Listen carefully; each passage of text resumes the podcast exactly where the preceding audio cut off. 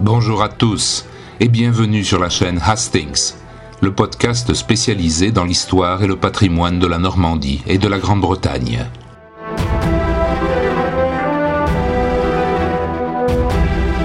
William Shakespeare, le plus grand dramaturge de langue anglaise, est mort au printemps 1616 dans sa ville de naissance, Stratford-upon-Avon, à l'âge de 52 ans.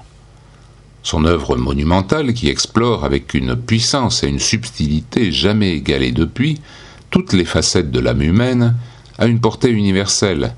Ses pièces ont été traduites en plus d'une centaine de langues et dialectes à travers le monde entier, même dans des idiomes aussi improbables que l'espéranto. Hamlet a été joué sur scène pour la première fois en arabe en Égypte en 1893. On retrouve Shakespeare en Estonie, en Ukraine, en Russie, au Japon, au Mexique, à Cuba, bref, pratiquement partout, et bien sûr en France.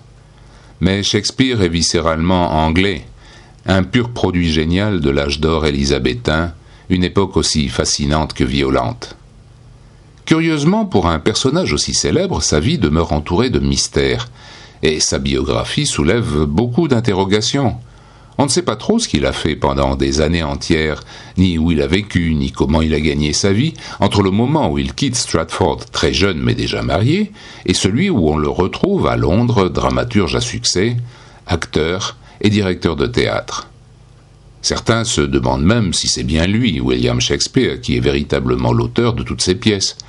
Depuis très longtemps, et encore aujourd'hui, les spécialistes s'affrontent d'interminables querelles pour tenter de combler tous ces vides et espérer apporter une réponse définitive à ces questions historiques.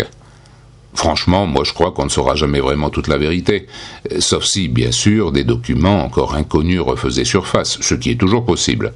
L'histoire est une matière sans cesse en mouvement, et des faits que l'on croyait acquis une bonne fois pour toutes peuvent être totalement remis en cause par la découverte de nouveaux éléments.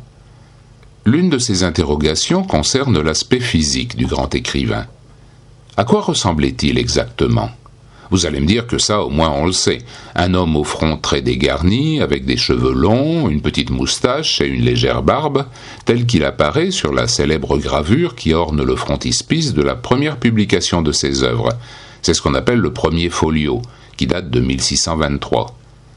Il existe aussi plusieurs tableaux, dans celui que l'on considère comme étant le plus proche de la réalité, qu'on appelle le portrait Chandos, qui a été peint entre 1600 et 1610, quand le poète était encore vivant. Mais rien n'est vraiment certain à 100% et des doutes planent sur toute cette affaire. C'est justement pourquoi, dans la seconde partie du XIXe siècle, un chercheur spécialisé dans les études shakespeariennes eut l'idée d'utiliser une méthode scientifique toute nouvelle pour trancher la question une bonne fois pour toutes. Mais la technique qu'il comptait bien mettre en œuvre, loin d'être reçue avec enthousiasme, souleva au contraire une vague d'indignation. Il faut dire que pour réaliser cette expérience, il fallait oser braver une malédiction terrible.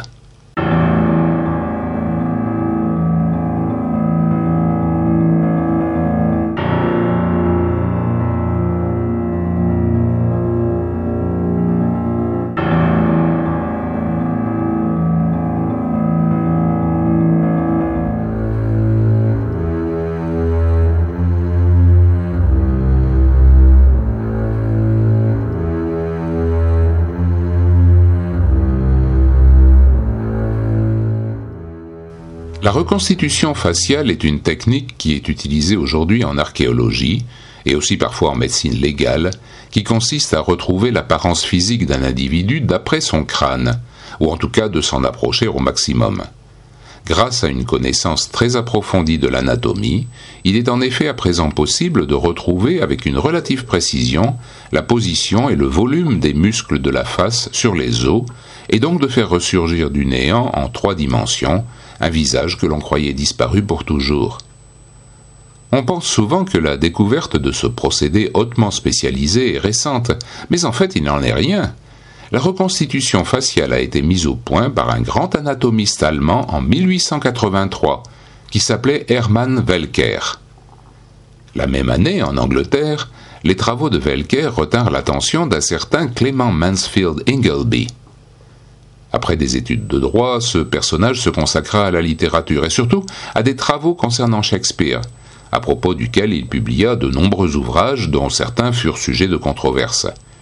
En 1882, il avait publié un texte intitulé Shakespeare's Bones, les os de Shakespeare, dans lequel il proposait d'ouvrir la tombe du poète et d'en extraire le crâne pour vérifier d'abord s'il s'y trouvait toujours, et ensuite pour voir à quoi il ressemblait. La technique de Velker tombait donc à pic pour renforcer ses ambitions. C'était l'occasion inespérée de réaliser une expérience scientifique qui lui apporterait la gloire et le respect de ses contemporains, du moins le pensait-il. Ingleby fit donc de plus en plus pression sur les autorités de Stratford pour que son projet devienne réalité, mais rien ne s'est déroulé comme il l'espérait. Retournons sur place. Donc, vous vous en souvenez, Shakespeare est mort à Stratford-upon-Avon, une bourgade située dans le comté du Warwickshire, pas très loin d'Oxford.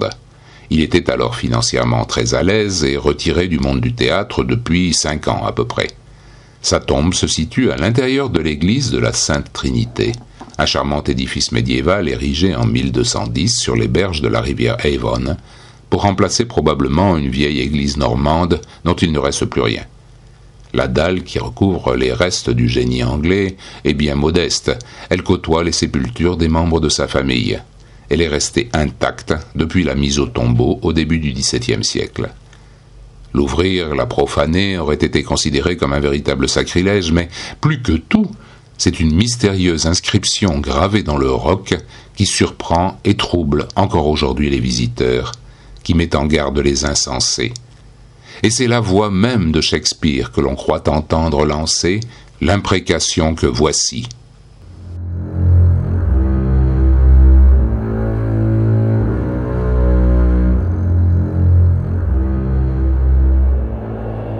Good friend, for Jesus' sake forbear to dig the dust enclosed here. Blessed be the man that spares these stones, and cursed be he that moves my bones. Bon ami, pour l'amour de Jésus, garde-toi de creuser la poussière enfermée ici. Béni soit l'homme qui épargne ses pierres, et maudit soit celui qui remue mes os. Ingleby n'en démordait pas, il voulait obtenir satisfaction malgré tout. Mais la municipalité se rendit bien compte que si, par malheur, bien que ce fût très improbable, le squelette de Shakespeare ne se trouvait pas dans la tombe, ou si, à la suite de la reconstruction faciale opérée selon la technique de Velker, le visage ne correspondait pas du tout au tableau que l'on connaissait, le scandale serait immense. Pire que tout, l'impact sur l'économie du tourisme local serait catastrophique, car déjà au XIXe siècle, Stratford attirait les foules et toute la petite ville vivait sur le souvenir du dramaturge. Il était impensable de risquer de tuer la poule aux œufs d'or. On opposa donc à Ingleby un refus définitif, absolument catégorique, et on le renvoya vers ses chères études. Il mourut trois ans plus tard, dépité et mécontent. Depuis, plus jamais personne n'osa évoquer la question. Et personne ne se risqua à passer outre la malédiction de la tombe de Shakespeare.